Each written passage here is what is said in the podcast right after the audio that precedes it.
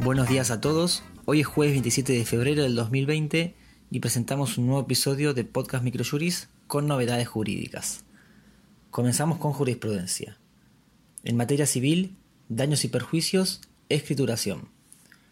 El juzgado de primera instancia de distrito en lo civil y comercial de Rosario declaró procedente el daño punitivo reclamado ante la conducta de los titulares de un emprendimiento inmobiliario que sabiendo que no pudieran cumplir con los plazos acordados, continuaron recibiendo pagos y asumieron una actitud pasiva frente a los compradores.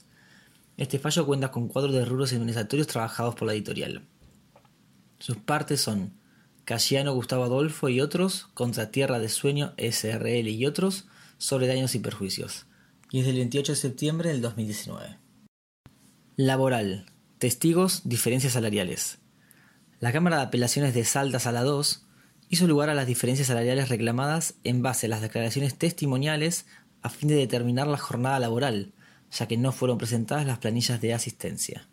Las partes son Oviedo Fabio Gregorio contra Tomás S.A. sobre ordinario, y es del 4 de noviembre del 2019. Comercial. Protección al consumidor.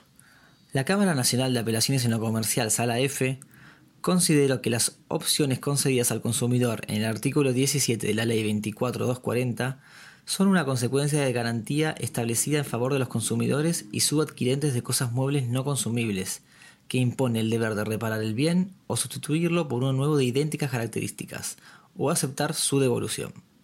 Este fallo cuenta con cuadro de rubros indemnizatorios trabajados por la editorial. Sus partes son Obay Cintia Elizabeth y otro contra Mabe Argentina S.A. y otros sobre ordinario, y del 19 de diciembre del 2019. Novedades legislativas. El Poder Ejecutivo Nacional, mediante el Decreto de Necesidad y Urgencia 168 del 2020, derogó el decreto que había creado la Agencia de Protección de Testigos en 2019.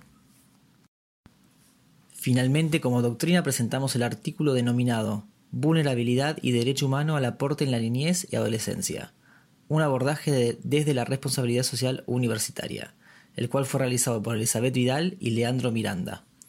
Este trabajo se estructura sobre la base de tres pilares esenciales, la condición de vulnerabilidad, la conceptualización de la categoría de responsabilidad social universitaria y la dimensión de la universidad, la cual la lleva a estar comprometida con las demandas sociales y de respeto y protección. Este fue el resumen semanal jurídico de Podcast Microjuris. La información volcada en este podcast se encuentra en nuestro blog aldiargentina.microjuris.com.